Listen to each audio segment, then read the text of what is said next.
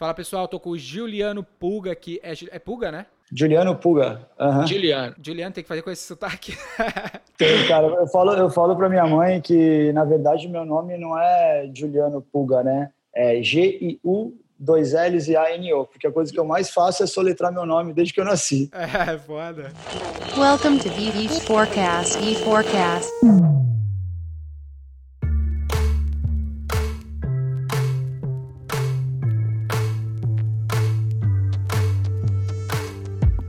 Mas é Juliano, que é o founder aqui da Labela Máfia. Pra mim, até eu nunca. Eu te falei pouco sobre isso, mas a, a V4 trabalhou bastante tempo com moda e sempre foi uma referência para mim a Labela Máfia como, como marca, marca de moda há muito tempo e a gente não tinha tido oportunidade de, de trabalhar junto até então e hoje a gente conquistou aí essa oportunidade de poder estar tá, tá atuando contigo. Para mim é um grande privilégio.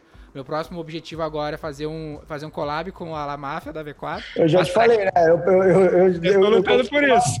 É, eu coloquei um desafio. Não sei se você vai falar aí pra galera, mas eu contei. Tá, tá, tá, Tá por ti, na verdade. Tá, gra tá gravado aí. Se saiu, tem que sair o collab da La Máfia com a V4, porque a gente cumpriu a missão. Mas, uh, Gil, fala pra galera que não conhece a Labela Máfia, né? Que ela é, vamos dizer assim, uma marca de nicho, entre aspas, né? Muita gente que tá nos ouvindo aí talvez não conheça, dá um overview geral aí dessa, dessa história, dessa década aí, uma década e meia. Cara, é, primeiro, Dani, muito obrigado aí pelo convite, né? É um prazer estar tá falando contigo. Você é um cara que eu admiro demais. Como a gente se conheceu ali no Gestão 4.0, que eu fui fazer ali com o pessoal, com o Thales, com o Nardon, com o Alfredão. E aí começamos a trocar uma ideia e realmente você é um cara que é pouco, pouco papo, é. mas tem profundidade no que fala, então para mim é um prazer aí. Cara, a Labela Máfia, é... primeiro assim, eu tenho 34 para 35 anos, né? Então, é começo dos anos 2000 ali, todo aquele boom de, de cultura pop, MTV,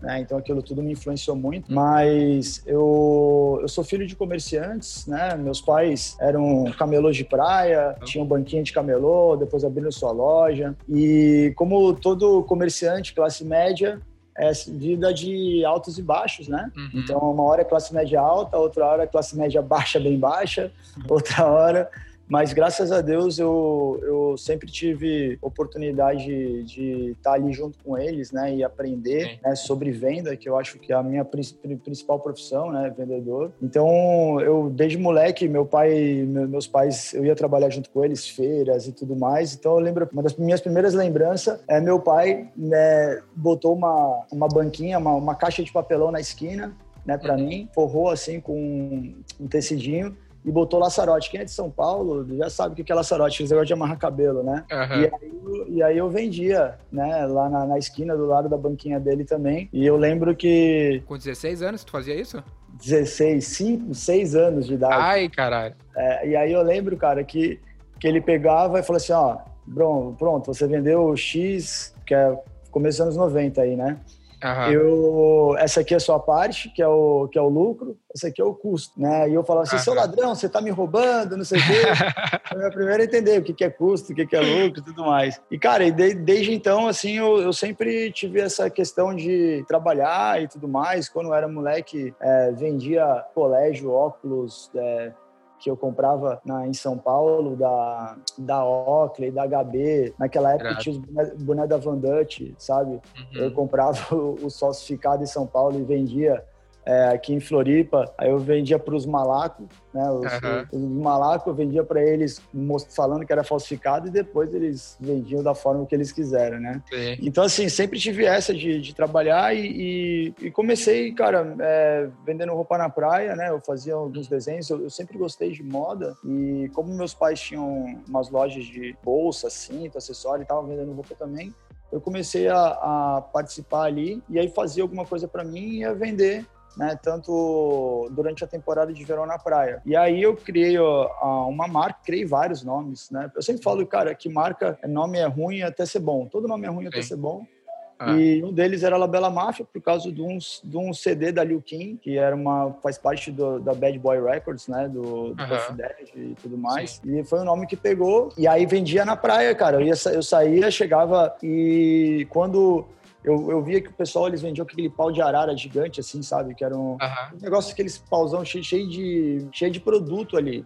E, cara, é, o pessoal tinha meio vergonha de comprar ali, sabe? Não, não tinha valor ali, não tinha, não tinha desejo, né? E aí eu e ela, eu ia com uma mochilinha, botava uns produtos aqui no braço, né? Pouco, e ela ia na frente usando. E os caras, pela, pela aquele ali ser muito pesado, eles andavam pela beira da, do mar, assim, porque a areia é mais, mais mole, né? Mais mole não, mais fresquinha. E a gente ia pelo areão de guarda-sol em guarda-sol. Eu sempre falo, cara, cliente, ele olha na tua cara. Se não tá motivado, ele não vai querer.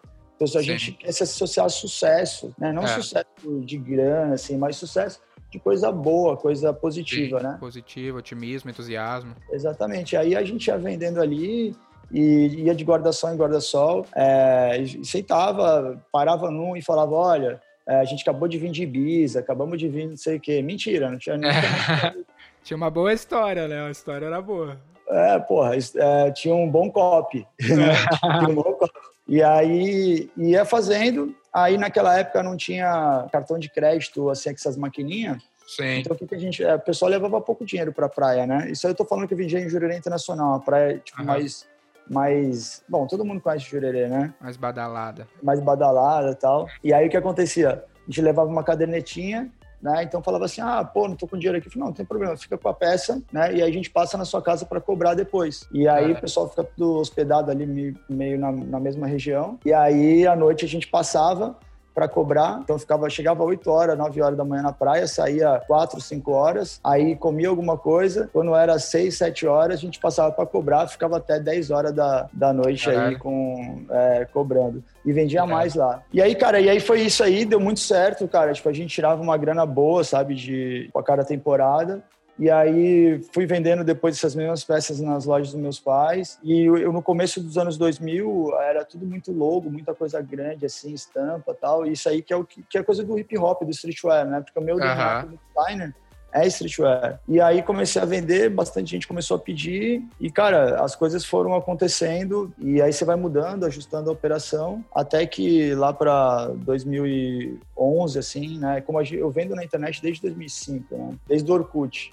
Então, 2011, ah. na hora que todo mundo estava com o mobile, já com o telefone na mão, que aí massificou a, o acesso à internet, eu já estava nadando de braçada em Facebook e tudo. Então, aí explodiu, explodiu de uma vez. Brasil, internacional, tudo junto. E a marca chegou a chegou a qual patamar, assim, a, antes da situação que a gente está vivendo agora, né? Porque agora é outro momento, mas enfim o auge da marca foi em que números, quantos países, quanto, como é que é o número de produção, aí tu montou a fábrica? Então, é porque o, o problema é que o pessoal hoje quer tudo muito de uma hora para outra, sabe? Então, assim, é, o que acontece é que hoje você consegue fazer uma marca aparecer muito mais fácil do que antes. Por outro lado, também tem muito mais pessoas com marcas criando e tal.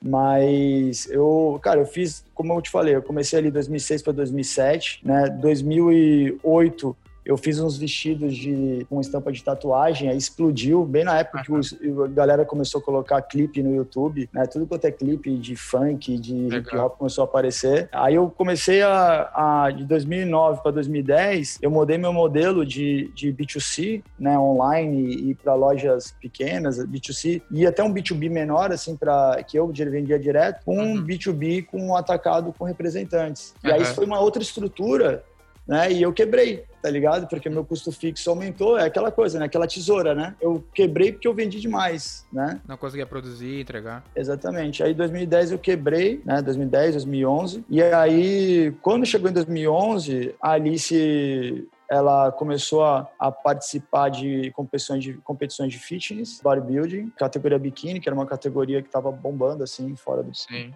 país. E ela se deu muito bem, foi uma das atletas mais conhecidas do mundo e ela pediu para eu desenhar uma roupa para ela. Uhum. Só que aí quando eu fui desenhar, eu desenhei com a minha vibe de streetwear, né? Sim. Visando, como eu tava indo toda hora filmar ela e botar no YouTube, botar os videozinhos que ela postava, que ela postava não para ficar famosa, ela postava para para guardar para passar para o treinador, né? E aí o, eu, eu tinha eu fui pegando feedback, né? De tipo como que a peça tinha que funcionar para um, um, atleta de alta performance. Então Sim. acabou que a gente misturou um produto de, de um design que até então não tinha, né?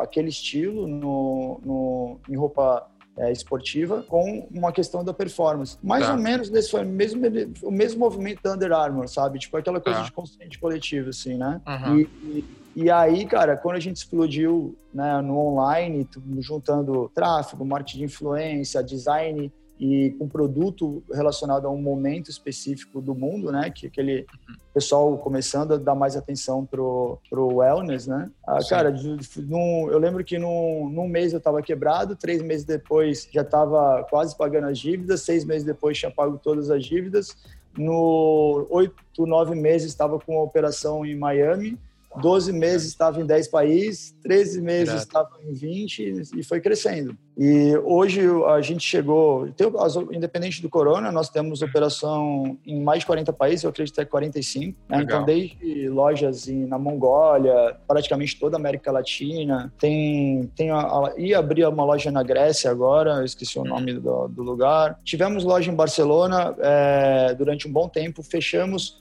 porque foi bem quando deu aquele ataque lá na La Rambla, aquele atentado, né? Aham. É, Amsterdã, tivemos pop-up na Rússia. Então, é que, por mais que é uma marca de nicho, é um Uhum. nicho que existe no mundo inteiro, entendeu? É. Então, é escalonável. Irado.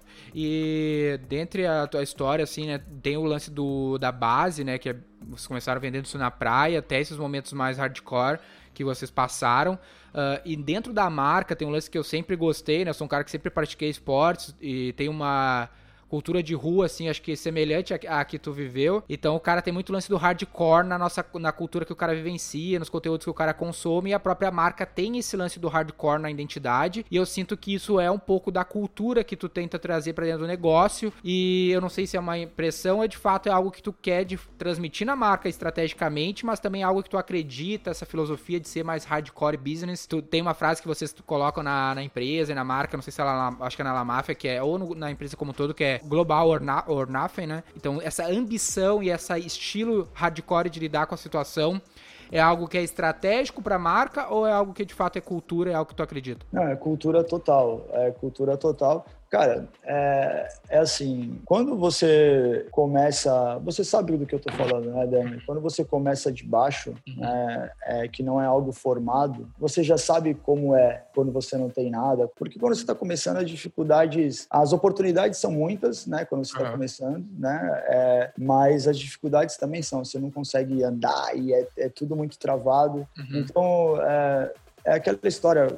O, a gente conseguiu crescer assim porque eu sempre fui all in. né? Então, cara, é, até hoje eu moro de aluguel porque é tudo voltado na empresa, entendeu? Sim. Então, assim, o Global or Nothing é que, é, de fato, é aquilo que a gente acredita. A gente tem é, convicção que o, que, a- que o nosso produto aqui, ele é um produto é, é, que é uma marca né, que ela é feita para ser global, tanto que ela já é, independente de questão de volumes, né? Sim. Porque volume depende de outras coisas, que é produção, questão de indústria, né? Então, é, hoje os, os grandes players do Brasil são basicamente indústrias raiz que Aham. botam lá um selo em cada um do seu do que eles desenvolvem. Não Sim. desdenhando, é simplesmente um formato de trabalho.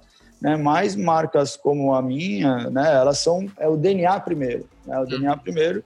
E o Global Nothing é justamente isso, entendeu? Então, assim, cara, tem gente, tem pessoas, tem muitas pessoas que estão tão tranquilas e no sentido de, tipo, o que elas fazem é ser um- uma fonte de sustento, uma fonte de prover outras coisas que elas querem fazer, como viajar, como é, construir uma casa, como constituir uma família, o que eu também quero, eu acho legal pra caramba, né? Aham. Mas o, a intensidade que eu e a minha equipe coloca né, no trabalho, ela é para ser o primeiro, né? Ela é para ser grande no sentido não no número propriamente dito, mas no sentido impacto. Se, se outras pessoas estão de boa em ser o segundo, o terceiro, o quarto, né, de ser regional, tudo bem. Nós não, né? Então o, a intensidade que a gente coloca, que eu coloco, que todo mundo que trabalha junto comigo coloca, é para realmente ser o melhor e, e ser global. Então, assim, Sim. ou é para ser global ou não é para ser nada.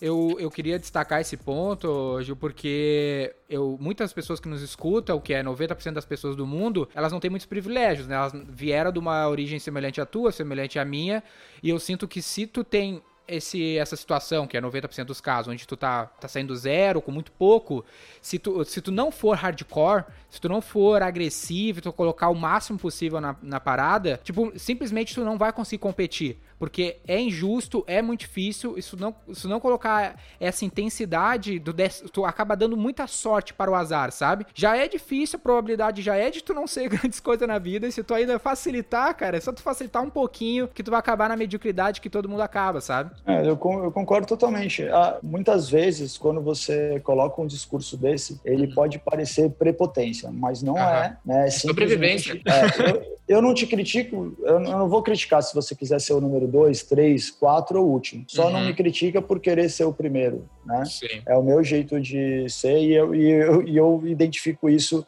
nas pessoas que eu admiro, né? Então, assim, cara, realmente, eu, por mais que eu, que, que eu não, não tinha condições, que meus pais não eram ricos, né? Então, são comerciantes, o pessoal que batalha, mas eu tive a oportunidade de estudar e aprender. Né? Ah. Então, eu, o maior é, ensinamento que eu, que eu recebi dos meus pais foi realmente entender é, que o dinamismo e o comprometimento no trabalho ele dá resultado. É, eu entendo das prioridades, da, das, das, oportunidades que eu tive é, que são que foram diferentes, né, da, de muitas pessoas. Eu tive a oportunidade de aprender a vender muito cedo, né? Então isso realmente é, me ajudou bastante. Mas cara, eu, é, influenciou. Não é dizer que todo mundo vai conseguir, hum. né? Você não, é, não é dizer, não é pegar, chegar e falar assim, olha, pô, Daniel, você pode é, ser, você, se você trabalhar pra caralho, você vai ser o Steve Jobs da pica da galáxia, não sei o quê. Mas é dizer, Daniel, cara, se você não é, se dedicar mais do que todo mundo que você vê ao teu lado, a tua possibilidade disso é quase nula né? É. Não, e fora que se tu não te dedicar demais, é quase garantido que tu vai dar muito errado. Então tu não tem muita escolha. Tua única escolha é dar tudo de ti, ser hardcore, porque se não for assim é garantia de fracasso. Agora, se tu, tu der tudo de ti, tu tem pelo menos a chance de ser muito melhor do que tu foi ontem, né, Juliano? Porque eu vejo que a galera às vezes se compara muito com aquele papo de comparar o palco dos outros com o seu bastidor, sabe? A gente precisa estar tá evoluindo para ser melhor, não necessariamente ser igual ao outro. Tipo, a chance de ser o Bill Gates, Steve Jobs é zero, porque eles tiveram várias coisas que influenciaram eles para eles terem nascido naquele momento, naquele local, com aquela família, para tudo ter acontecido. Mas tu pode ser muito melhor, tu pode levar tua família para um outro nível. Eu acho que esse tem que ser o nosso comprometimento, em garantir que a próxima geração, que a nossa geração ela tenha sido 10 vezes melhor. E esse é um ponto que é interessante também na tua história, que mal bem tu teve uh, essa vantagem, entre aspas, de, de teus pais terem te influenciado muito bem, muito positivo, mas uma coisa que eu vejo muito no gestão mesmo, ou entre os nossos clientes e amigos, é as pessoas que vêm da, de empresas familiares que acabam muitas vezes vivendo assim como um, um coadjuvante da família. O cara não enfrenta, não supera. E eu admiro muito a galera, porque é, parece que às vezes é tão difícil quanto tu, tu, nascer numa família que já tem empreendedores, depende de como eles tratam, obviamente, imagino que teus pais tenham te, te impulsionado, mas às vezes a pessoa fica mais oprimida do que impulsionada. O próprio Donald Trump. Donald Trump nasceu em uma empresa familiar, ele e o irmão e o irmão não conseguiu ascender na vida por N aspectos, acabou sendo se desaparecendo, acabou falecendo lá com bebida alcoólica e tudo mais, e o Donald Trump é o que é hoje. Os dois, empresa familiar, pouca idade diferente, empresa, uh, empresa uh, tinha, família, tinha empreendedores na família. Como que tu vê esse aspecto para te ter buscado querer superar? Foi algo que eles em si instauraram em ti ou foi algo que por um acaso na vida, tu, meu, vou, preciso ser melhor, preciso, preciso superar o histórico que a minha família construiu? É, o, eu vou contar dois casos, né? Um é o meu, assim, e o outro é de um amigo, de um amigo meu que eu acho que vale a pena contar, uhum. que é o seguinte. O meu, o, apesar de quando eu falo empresa familiar, não é empresa familiar, né? É o, todo mundo vivia do mesmo sustento entendeu? Então, tipo, era uma lojinha, ou antes era um camelô, antes era meus pais é, ralando para ir no, no, no, feira agropecuária vender, né? Então, quando eu comecei a Labela, eu tive algumas facilidades porque meus pais já estavam fazendo algo parecido. Aí, quando a Labela começou, ela meio que tomou conta da empresa inteira porque ela ficou maior já de cara, então se transformou numa empresa familiar. Então, ela é muito bom uma empresa familiar no começo porque você tem mais braços, né? Tem mais pessoas de confiança é, uhum. te ajudando. Depois de um certo ponto, ela começa a ser problemática porque a liderança por mais que ela tem que ser. Tem uma frase que o, que o, que o Thales falou para mim, que eu acho muito legal, que é, que é a gestão compartilhada, né? A gestão, uhum. como é que é? Gestão libertária. Gestão libertária. É, por, mais que, por mais que a gestão ela tenha que ser libertária, tem que haver um líder, né? No uhum. sentido, o, não necessariamente o líder técnico, mas o líder de apontar a direção e, uhum. e das decisões difíceis, né? Então, assim, é, depois de um tempo isso passa a ser um problema, né? Então, quando não há governança, quando não há toda aquela implementação de, de N formatos de gestão que são importantíssimos, é, acaba sendo um problema. É, a minha solução foi que, a, aos poucos, né, meu, minha família é, foi buscar outras é, coisas que, que preferiam e eu fui adquirindo a parte deles, né? Uhum. Mas é, o que eu acho muito importante, assim, eu vou falar sobre o meu caso, é que independente se você tem trabalha na empresa do seu pai ou trabalha na empresa de algum amigo seu, ou até no seu próprio trabalho, brigar demais, essa vai ser clichê, mas é muita uhum. verdade, brigar demais com o, a zona de conforto que ela se instaura em todo mundo, é bizarro, é como ela é se instaura, né? Então, assim, você tem que frequentemente olhar no espelho e falar, caralho, eu, eu quero ir para cima, eu quero mudar e se provar. Não existe né, resultado diferente se você faz alguma coisa, faz a mesma coisa, então você tem que tomar riscos. Se você vê que o guarda-chuva, que a sombra na qual você está é muito grande, você tem que botar a cara no sol em outro lugar. Então, então, cara, aí tipo, você tava, como você estava falando da questão de empresa familiar e tudo, então um cara que eu admiro que faz isso muito bem né? Por mais que tenha uma sombra gigantesca, imagina a sombra que você não é o, teu pai ser o Adib, tá ligado?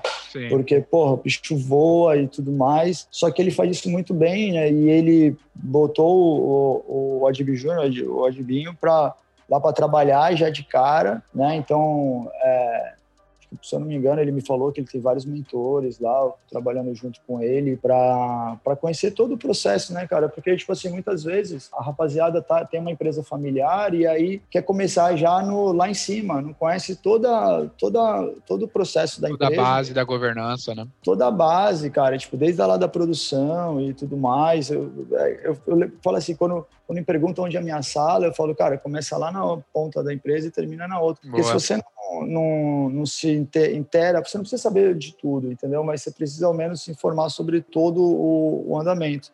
Então Irado. ele faz isso muito bem, transferindo é, não o posto, mas o conhecimento, sabe? Então, e, só que o que acontece é que muitas vezes a galera não quer, a galera já quer começar. É que é, que é foda, cara, entendeu? Tipo, de ego, né? Ego, é, é o problema de quando o pai tem um pouco mais de condição, você não, não tá acostumado a ralar né? Você nunca tomou uma pancada, você nunca teve alguém em cima, você nunca recebeu não, né? Então, essa, essa dinâmica de, de botar embaixo e o cara ir subindo pelo mérito próprio, isso é muito importante. Eu acho que Acho Irado. que o João faz isso muito bem. Irado. Fazendo uma mudança aqui para o contexto da moda, uh, Gil, uma galera que escuta aqui, obviamente, é do setor e se inspira muito na, na Lavela Máfia. E um dos pontos que sempre me chamou a atenção, uh, quando a gente está falando de marketing, growth, que é o que muita gente está buscando quando nos escuta, eu sempre falo que antes de tu pensar em growth, em expansão, tu tem que pensar em fundamentos de marketing, começando pelo produto. E eu sempre admirei muito a Labela Máfia pelo produto. Eu acho que vocês uh, são muito do que são, porque, cara, vocês fazem muito bem feito a base desse negócio que é o produto. Como que isso acontece? A criação é algo meio que, cara, intuitiva mesmo? Existe uma linha, uma estratégia para definição ou é algo que vocês. Eu conheci muitos clientes, muitos empresários de moda que, meu, são intuitivos mesmo. O cara acerta a mão na moda por, por intuição mas isso acaba não sendo perene. No caso de vocês tem sido, sido perene, no caso da Arezo, por exemplo, tem sido perene. Existe uma lógica por trás disso, além do core da marca que a gente já falou?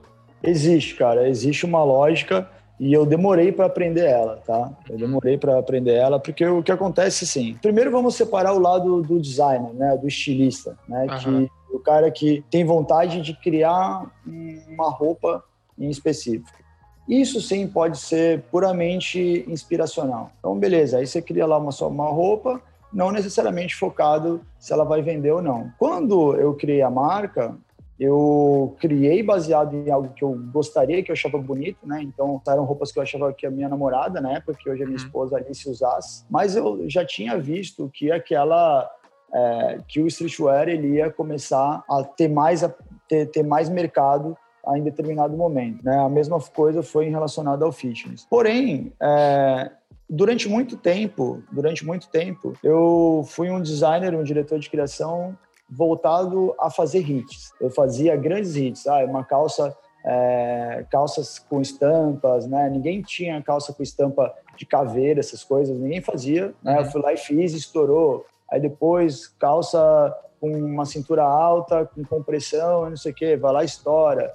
Vestido de tatuagem, não sei o que, vai lá estoura. Esses são os hits da, da marca e que vão, vão acontecendo e, e às vezes não é que baixa o santo, mas é um acúmulo de, da sua, das suas referências, né? Eu acho uhum. que o mercado da moda, pessoal hoje tem pouquíssima referência, eles são limitados, é muito em questão de copycat, né? Uhum. Ver, o produto já pronto e, e, e quer fazer algo similar e não vai buscar na raiz daquilo, né, da onde que está vendo a tendência, porque na verdade o estilista ele é um analista de tendências ou de movimentos, né, ele é um uhum. analista comportamental e ele coloca isso através de, de roupa ou então em qualquer outro tipo de, de, de produto relacionado a design. Então, durante muito tempo, a Labela Mafia ela foi dando esses estouros simplesmente em, com produtos de, de grande giro. E aí, sempre, eu uni sempre a questão do storytelling, eu sempre é, busquei com a minha equipe do, do, do produto como, falar por si só. Porque quando no começo eu comecei a desenhar as roupas para a Labela Máfia, eu falou assim, porra, era na época que é, as empresas colocavam 10, 20 é, 20 páginas de anúncio na Vogue, na L, uhum. não sei o quê. Então, era muito difícil você competir com uma coleção de uma marca como a Coach, né, de uma marca como a Forum, de uma uhum. marca como, enfim, a Lança Perfume, né, todas as marcas que eu admiro, assim, o trabalho uhum. dos caras, né? Eu, naquele momento, eu só podia anunciar no web, né, só não na internet, no Facebook. Uhum. Então, eu focava em um produto toda a minha força, né? Todo, todo o meu investimento, toda a minha, a, a, a minha divulgação em cima de um produto. E isso acabou durante muito tempo, mesmo quando a empresa já poderia fazer diferente, é, sendo uma forma de se trabalhar. Entretanto, o, quando você começa a crescer, você percebe que o mercado, é, a sazonalidade do mercado e a dimensão do país né, como como para você atingir ele inteiro, né, não somente essa tripinha, né, o que eu te comentei aquele dia, né, que é aquela uhum. tripa do, do litoral que todo mundo que acha que é o Brasil, mas na verdade o Brasil é para dentro ali, né? Uhum. E você começa a entender que você precisa ter uma coleção com mix e tudo mais, etc. E aí sim começa a parte analítica. Hoje a gente tem um trabalho muito forte de dados, né? Tanto é, vindo do, do B2C online, como a própria meu próprio B2B, a, a questão dos representantes e todas as informações que vêm desde markup, desde é, curva né, de crescimento na venda do produto e tudo mais. Só que isso é uma coisa que você vai aprendendo com o tempo, né, uhum. ou se alguém te ensina de uma vez, né, que não foi o meu caso. Mas a, a dinâmica da construção de coleção, ela é muito mais matemática do uhum. que é, inspiracional. o tema, o tema e o estilo, sim, isso nunca vai perder, porque é a questão da criatividade do estilista, mas a construção dela, não. Legal. Tem um lance que eu gosto bastante, que tem um documentário que se chama Everything is a Remix, que eles falam sobre criatividade, que, ele, que a tese é que toda a criatividade ela passa do absorção de referências, da combinação dessas referências na criação de algo novo. Eles falam bastante do próprio hip hop, né? Como o beat lá, o lance do cara mixar vários beats, vários clássicos do hip hop são vários beats básicos que os caras misturaram, vários problemas de direitos autorais envolvidos. Mas falam que a base de toda a criatividade é tu ter muita referência, combinar essas referências em algo novo. E eu queria ver o teu ponto de vista sobre isso. E até recentemente, né, no momento que a gente está vivendo, eu vi que tu te antecipou bastante na tendência, que ainda não é tendência, mas pelo teu ponto de vista, pelo que eu sei, a gente já começa a notar, vai ser que é o lance das máscaras, que rapidamente tu te antecipou e falou, meu, a gente vai lançar a coleção de máscaras, porque isso é assim já no, na China, na, no, na Ásia em geral, já é algo que é de moda, e agora por causa da situação do Covid vai ser aqui no Brasil também. Isso, cara, a gente tá gravando esse podcast aqui dia 23 de, de abril de 2020. E tu me falou isso lá no dia primeiro, final do mês de março, antes da, de, ser, de, de ser aqui, por exemplo, no Porto Alegre, é obrigado a usar máscara para sair de rua agora. Então era algo que tu já tava pensando ali atrás, muito aí fazendo essa análise que tu tava baseado nas tuas referências, que tu sabe que isso já é uma tendência em outros países, tu foi conectando os pontos, combinando e veio a lançar a tua própria coleção ali de máscaras. Faz sentido isso pra ti, esse lance de Everything's a Remix? Não, cara, com certeza. Eu demorei muito para conseguir encontrar alguém que, que pudesse assumir o meu posto de diretor de criação na Labela Máfia, né? E hoje é o, Levi, é o Levi. Inclusive, ele é sócio meu em outro projeto chamado Fashion Violations, né? Uhum. A gente faz... Porque a gente fez a coleção para a CIMED, é, rolou alguma coisa ainda com, com o pessoal da Ambev, vai rolar alguma coisa provavelmente com, com, outras empresas que não são relacionadas à moda. E a gente fala muito, né, inclusive na palestra que a gente fez junto, sobre a importância da sua referência na construção do design. Então, cara, a galera, né, quando como ficou muito mais fácil você criar uma marca no sentido de você consegue achar quem produz, você faz um desenho no Photoshop, isso e aquilo. Então ficou uhum. muito superficial, né? Ficou uhum. muito superficial. Do lado tem os grandes players que tem a questão de ser genérico, muitos deles, muitos deles, e do outro tem novas marcas que acabam é, ficando superficiais demais porque são simplesmente não é nenhum remix, é, é um Ctrl C, Ctrl V, Ctrl. V com alguma coisa diferenciada ali. E o problema disso é justamente a falta de referência. Cara, eu faço streetwear, uhum. eu faço streetwear porque no começo quando eu tinha 8, 9, 10 anos, tinha dois caras que trabalhavam com a gente, que eram de um bairro bem pobre de São Vicente, que era o Parque das Bandeiras, e eles me mostraram funk e hip hop. Então, uhum. a partir dali, eu comecei a gostar toda a questão daquela cultura negra, de, de tudo que envolve beat, toda os b-boys e tudo mais. Então, aquilo ali começou a ser a música que eu gostava desde moleque. Quando eu fui ficando adolescente, então era bem na época, é, a época pós-Tupac, que o pessoal, uhum. que o hip hop deu, é, é, explodiu realmente, né, principalmente com o Puff Daddy, é, P. o Sean Combs e tudo mais, que é um dos caras que eu mais admiro, né, e Jay-Z vindo bem forte. Então, aquele momento, aquilo, né, o que eles usavam era o que eu gostaria de usar, certo? Uhum. Só que eles usavam aquelas roupas por causa de tendências, por causa de movimentos anteriores a eles, uhum. né, que, por exemplo, não tem como, para mim, não tem como você é, pensar em fazer streetwear sem saber quem foi Dapper Dan, por exemplo, que é o cara que pegava as logo dos tecidos da falsificado da Gucci, é, uhum. é, enfim, ia lá e fazia jaqueta para a rapaziada no, no, no, nos bairros, me fugiu o nome agora, do, no Brooklyn, no, no Bronx. No Bronx, entendeu? Para usar e os rappers começaram a usar aquilo. Então uhum. aquilo juntou para o design ser um monte de logo grande e tudo mais. Aí depois você tem marcas como a Fubo e, e que apareciam lá no Fresh Prince of Bel-Air com Will Smith. Uhum. Então, quando você entende a linha, né, quando você entende a linha, você começa a captar a movimentos que talvez são simplesmente réplicas do que está acontecendo né, nesse, agora. Então, por exemplo, eu gosto muito de moda asiática, me influencia muito, né? Os designers uhum. é, é, japoneses, coreanos, alguns chineses, inclusive, então, é, até outros ocidentais, mas que bebem muito daquela fonte, como Rick Owens. Ah, e aí, quando eu comecei a ir para a Ásia em 2013, né, eu, eu, vi o, o, uso da máscara lá, né? Que é essa máscara de...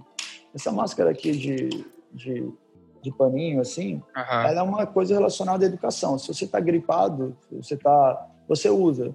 Né? Em cidades com muita poluição, o pessoal usa. Né? Uhum. Em lugares que o cheiro muito é, é, muito forte, o pessoal usa também. E aí a, a, a, a moda, ela, a moda ela é se apropriar de movimento. É, isso é a moda, né? de maneira geral. Então, por exemplo, vou dar um exemplo clássico que é da mini saia. Né? Tem dois designers que, se eu não me engano, é o Regis e a Mary Quent, que eles acham, eles ficam, ficaram duelando para ver quem que tinha inventado a mini saia, quando na verdade a mini saia começou a ser usada na rua, né, por a, a mulherada do punk e tudo mais, e começaram a usar a saia mais curta. Então, uhum.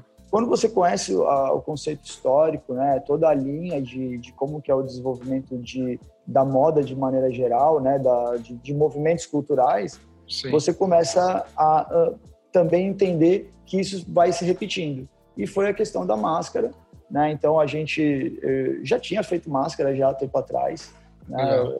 Principalmente quando eu vou para a Ásia, eu boto lá, faço para nós usar. E então quando aconteceu isso eu já sabia que ia ter, né? Então até o que eu dou dica para a galera, independente do mercado que você você atue, Cara, uhum. olha o que está acontecendo na China, olha o que acontece há anos no Japão, olha o que está acontecendo na Coreia, que daqui a pouco chega aqui. É, a criação, ela começa na pesquisa, né? Às vezes a galera negligencia essa fase de pesquisar, de coletar referências para aí poder criar uma nova ideia. Porque simplesmente abrir o Photoshop, tentar desenhar um negócio no papel do zero, é, é muito difícil, né? Tu precisa ter uma boa referência para te conseguir criar algo. Não, é, é, cara, geralmente, por exemplo, se for levar em relação à moda, né? Tu pega o cara como o Virgil, né? O cara que é o, o quem criou é, Off-White, que é o diretor de criação da linha masculina da Louis Vuitton.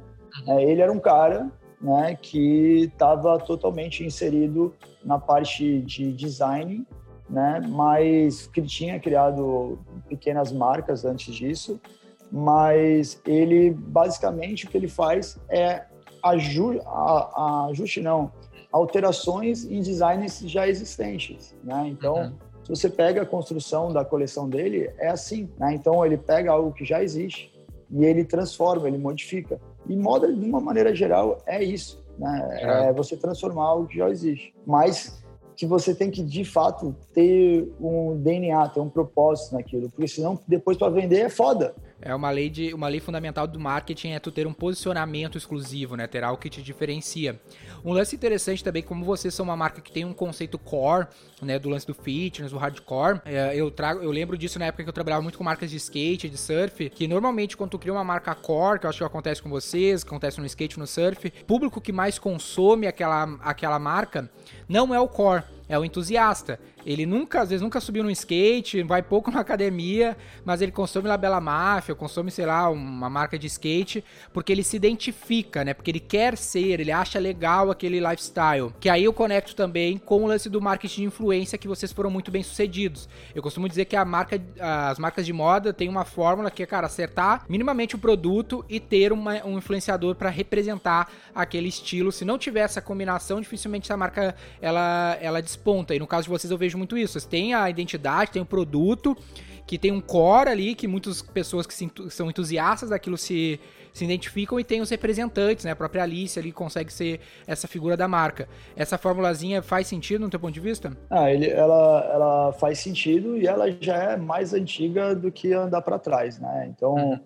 cara, a, a base a base do marketing da Labela Máfia, ela claro, dadas as devidas proporções, né? Então, mas uh, eu bebi na fonte da Nike e Sim. bebi na fonte da Apple, né? Uhum. Então, em relação a, a, a, da Nike, né, foi principalmente no entendimento de como funciona a construção do storytelling de produto, né? Independente de se vai ter ou não alguém representando aquele, aquele produto. No caso, por exemplo, você pega o Air Jordan, Uhum. Né? Então, claro, tem toda a questão do Michael Jordan e seus maiores atletas de todos os tempos e tudo mais, mas tem a construção toda dele, né? De como que ele é, como que as, as séries, como que ele é limitado, como que ele é lançado.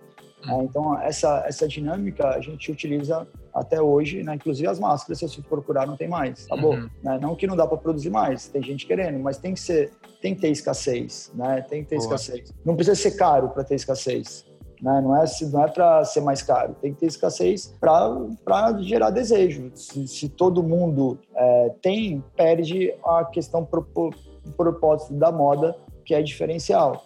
Né? Então, você pode ofertar um produto para todo mundo com preço bom, mas divide em blocos, né? Para não ficar todo mundo parecendo todo mundo igual. A, a, moda é essa coisa de você poder diferenciação, né? diferenciação através de personalidade. Eu não hum. acredito em divisão de, de preços, né? Eu, eu, não gosto de trabalhar em cima disso. Uhum. Ah, e a outra é, é, da Apple. Me chamou muita atenção quando eu, eu não era um Apple fan, assim, nada, né? Uhum. Até porque não, não era muito a minha, a minha vibe de ficar mexendo em programação e tudo mais. Uhum. Mas como todo nerd de, de adolescência, é, eu acompanhava os lançamentos, né? Então, uhum. eu sempre me, deixo, me deixou muito curioso e intrigado o fato do Steve Jobs ele ir lá no palco apresentar o produto, né? Uhum. cara, tipo, a Apple podia chamar o Brad Pitt, a Angelina Jolie, é, o Leonardo DiCaprio, enfim, até o presidente, o Bill Clinton, se fosse ele, podiam pagar para ir lá apresentar. Sim. Mas o fato de estar o CEO da empresa né, é, se pronunciando no lançamento Primeiro que gera uma aproximação muito grande com o público, mas principalmente com aquele público que estava ali naquele lançamento. Hum. Porque aqueles são os first followers. Né? Então uhum. tem, tem, um, tem um vídeo muito legal no TED Talks que é a importância do, first, do primeiro seguidor, de, de, acho que é, de, é, não é early adopters, a importância do primeiro seguidor, né? Porque esse cara, ele é o grande influenciador, não o CEO. O CEO, ele foi, o, no caso do Steve Jobs, ele passava a mensagem para aquela galera aquele exército. E aquele exército, fãs, eles influenciavam todos os demais, né? Então, é. com a Labela Máfia foi muito disso e porque Cara, eu quando eu comecei a vender no B2B online em 2011, quando a gente tinha quebrado, eu comecei a fazer, eu já te contei essa história, essa é muito longa para contar aqui, mas uhum. lembra que eu falei, eu ia buscar de um a um o cliente, é, digitava lá no Google, etc. Uhum mas eu comecei a sentir uma dificuldade porque o lojista naquele momento que comprava pela internet o meu produto, né? É, imagina a dificuldade que ele tinha de comprar 3, 4, 5 mil reais num site né, de uma marca que até então era pequena e sem ver a peça. Então eu comecei a ter essa dificuldade da credibilidade. A Alice, né, ela é minha sócia, ela é dona também aqui da empresa, né? Uhum. Só que e ela estava já nessa questão do fitness e tal. Só que não, ela não, ela participava da campanha, fotografava, só que ela não, não era, não, não representava o papel que ela tinha hoje, que era uhum. o quê? De linha de frente total da marca, quase como que se chamavam antes do ombudsman do supermercado, sabe? Aquele, uhum. Aquela pessoa que ficava lá de relacionamento. Então, quando a gente percebeu que essa, a, botar o rosto e mostrar quem é, quem é que está por trás dava a credibilidade que a gente precisava para fazer a conversão da venda online para o lojista, a gente começou a transformar a, a nossa imagem através de, de se mostrar para o nosso cliente, mostrar que somos pessoas reais, que se se der algum problema com o pedido, ela vai vir aqui na porta e eu vou estar aqui na empresa, entendeu? E esse movimento você vê cada vez, principalmente agora, né? Tá vendo Sim. cada vez mais CEOs indo, indo para frente da, da, da, empresa. E aí a, a questão do marketing de influência ele é muito confundido. Eu vejo pessoal muito com, que confunde muito marketing de influência com utilizar influenciadores. Uhum. Né? entendeu? Então, uh, influenciar, cara, quem que te influencia mais? Aquele brother que tá ali atrás de ti, que tá te vendo uhum. todo dia. Se ele chegar com uma, um produto legal e falar que é bom, ou, uhum. sei lá, um influenciador com não sei quantos milhões de seguidores que você, enfim, tá ligado? Uhum. É, o, a influência, ela, ela é muito mais, é, quando ela é mais próxima, ela é mais palpável. Né? É. Então, a gente identificou isso e, cara, isso foi uma das coisas que mais nos ajudaram, inclusive na internacionalização. Irado. Porque na internacionalização, a gente alicia nas competições, né, uhum. fora do Brasil, conhecia as atletas, dava uma peça para as atletas, e aí ia, ia, ia de um em um. Então a gente tem muito essa coisa do contato físico. Né, com as pessoas. É. E a gente começou a escalonar isso fazendo feiras e eventos em tudo quanto é lugar e estando nós dois ali, né, é, falando com cada cliente e aí gera uma proximidade. Quando gera uma proximidade, gera empatia. E quando uhum. gera empatia, você cria um porta-voz. Irado. É, esse lance do, do CEO, como foi o papel do Steve Jobs, como o papel que vocês fazem, e várias das pessoas têm feito ultimamente, é o lance de tu humanizar a empresa, né? Porque a empresa é algo muito fria. Então, se tu te, coloca a tua cara ali, ou muitas vezes a empresa usa um, um artista qualquer para fazer esse papel, mas não tem, não tem o mesmo papel que o, que o empresário, que o CEO, que o fundador, que é mais skin the game, é mais palpável, né? Ele conecta mais, que nem tu falou. Às vezes um artista muito grande, ele, ele não conecta, parece muito artificial. Agora, quando é o, a pessoa que tá ali atrás, ela conecta, ela humaniza, né? Toda grande instituição, ela precisa ter um representante, seja uma religião, seja um governo, seja uma empresa, que, que personifica aquela instituição, que pela instituição por si só ela é muito fria, ela precisa dos seus personagens para humanizar elas e conectar com o público. Uh, pra gente caminhar pro final aqui, uh, Gil, uh, vocês fizeram grandes doações e tudo mais, a gente tá vivendo esse momento do Covid.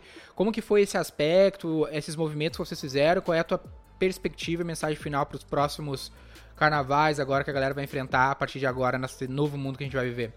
Cara, é, assim, primeiro, primeiro eu queria dizer que é, para a galera assim que que está aí na batalha e está tá passando por dificuldade, é, que vocês saibam que vocês não estão sozinhos, né, uhum. que não é uma exclusividade é, sua, né, que está todo mundo se fudendo, independente do tamanho da empresa, está todo mundo passando por problemas similares, que eu queria, antes de falar sobre as doações, é, é dizer o que eu digo para mim mesmo todo dia na frente do espelho, é que não deixa, não deixe, não se deixe se abater, não deixa que a negatividade ela instaure você, porque ela bate dia, vez ou outra aqui, dá uns 15 uhum. minutos de desespero, e é. se você já é difícil é, motivado, comprometido, imagina se você deixar se abater. Então, cara, é, cara, gata, sei lá, você tá me ouvindo, realmente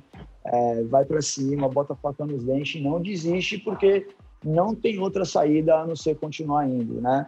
Também Boa. cuidado para não ficar dando murro em ponta de faca, olha em volta, tem muita oportunidade acontecendo, tá? Então, fica focado, mas não deixa daquele, daquele olhar, olhar mais holístico, né, por cima. Uhum. E, cara, em relação às doações, é, sem demagogia nenhuma, foi o seguinte, eu estava é, em casa, né, tipo, frustrado, né, atordoado, né, quase batendo cabeça na parede de tanta agonia, né, porque, porra, uhum. esse ano para nós era um ano muito importante e a gente vinha de um resultado é, muito positivo na, na venda das primeiras coleções e me pegou no contrapé, porque basicamente pegou quando eu vou iniciar o faturamento né, das coleções de inverno e Sim. quando a gente é, tá com o nosso caixa mais baixo. Uhum. Então eu tava, tava agoniado em casa e aí eu fiquei, vi um vídeo lá do negócio saco de lixo, tá? o pessoal tá usando saco de lixo na, no hospital. Aí eu falei, puta que pariu, cara, a gente tá aqui se fudendo, uhum. é, casa, não sabe o que fazer e os caras estão atendendo no saco de lixo e uhum. a, a, parada vai ficar. É, na, ou seja, a gente está em casa à toa, né? Uhum. E aí eu peguei, fui para a fábrica, fui ver o que que era, né? Tipo, aquilo era de TNT. TNT é um puta material vagabundo, né? Que tem uhum. esse, esse, negócio assim que é, é difícil de. O pessoal usa para forro, sacola de não sim, sei o quê. Sim. É. E é difícil de encontrar, não tem muita fábrica no, no país, sabe? Uhum. E aí eu consegui, eu recebi uma ligação de uma menina lá de Balneário, que é uma agência de modelos, que ela estava juntando uma galera para produzir máscara, né? Uhum. E aí ela me mandou a, a máscara que ela estava fazendo, eu ajustei aqui no meu molde, fiz, comecei a, a, a comprei lá 5 mil reais de tecido e fiz as máscaras para doação e postei lá porque eu tava, deixava a, nosso, a nossa empresa é, disponível aí para o governo do estado e para é, as prefeituras, né?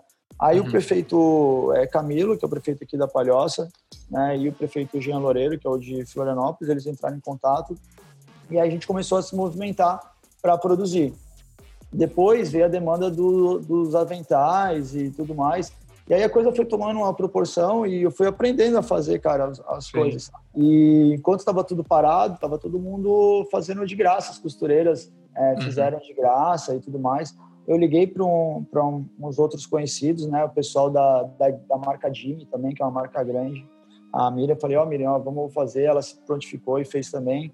O Grando, que é o CEO, CEO da Audaces, né, ele me mandou outros moldes pessoal da Comeco, que foi os caras que mais ajudaram, né? Aquela, sabe aquele de ar-condicionado? Até nem, porra, o ar-condicionado daqui nem é deles. Mas, mas, enfim, aí os caras doaram um monte de TNT. Teve um pessoal do Gestão, o Renan, que fez o Gestão 4.0, doou também. E, e aí, cara, ah, foi doado. Eu perdi as contas, tá? Porque como tava saindo tudo sem nota, mas mais de 100 mil máscaras foram doadas. E, e aí fizemos uns, uns 3 mil jaleco, não sei quantos macacões. E, e é isso, assim, tipo, foi. Não, tu tava, eu tava meio que no automático, sabe? Não tem nada, tipo, de, ó, oh, o cara é o, é o salvador da pátria, bonzão, não sei o quê, cara. Tava agindo, não queria ficar parado. É, tava, hum, tava agindo porque para não ficar maluco, assim. Então, tipo, Direto. Claro que é muito bom você saber que você está ajudando tudo, mas, uhum. e, mas é legal fazer uma diferença, sabe? Assim, a gente que, que é empreendedor, que é hustler, assim, a uhum. gente uhum. quer fazer, gerar impacto, cara. Aí que Sim. é a mesma coisa que eu tava falando no começo, entendeu? Você quer gerar impacto. Claro uhum. que, tipo, chegou. Agora a gente tem que botar para produzir as nossas máscaras, fazer tudo isso, senão a empresa não sobrevive, assim, né? E, e aí é isso, assim, cara. Assim, eu, eu, vejo, eu vejo que todo mundo tem que fazer um pouco aí mesmo, e nem que seja para dar uma esmola aí no, no sinal, tá ligado? Irado. É, eu costumo dizer aqui na V4 a gente tem uma pergunta que a gente faz na entrevista, é, a gente pergunta para as pessoas o que é sucesso para elas, né? Que é sempre bem subjetivo. E a resposta que a gente procura é que sucesso é gerar resultado para o maior número de pessoas possíveis. Então, gerar impacto, exatamente como tu falou, é o que nos move para fazer algo relevante para o maior número de pessoas possível e era isso. Juliano, agradeço muito, cara, a oportunidade de poder falar contigo. Aqui a gente está gravando dia 22 de abril de 2020. Vamos ver se a gente grava em 2021, 2022 para a gente acompanhar e ter quase um documentário aqui do que está acontecendo na Labela Máfia e no mercado de moda no Brasil, cara. Um grande privilégio ter você aqui com a gente. Beleza, cara. Obrigado aí. Foi um prazer. E é isso aí. Se não vier um meteoro, né? A gente não para. Se vier um meteoro aí que, que destrua tudo, a gente vai continuar aí na linha de frente. E Boa. é isso, galera. Se você está ouvindo essa, esse podcast aqui, é, não deixa de comentar ali no Instagram do Denner que ele está com o topete sensacional. né? Como ele está conseguindo manter é, aí durante a, a quarentena. Boa. Valeu, irmão. Tamo junto. Valeu. Abraço, cara.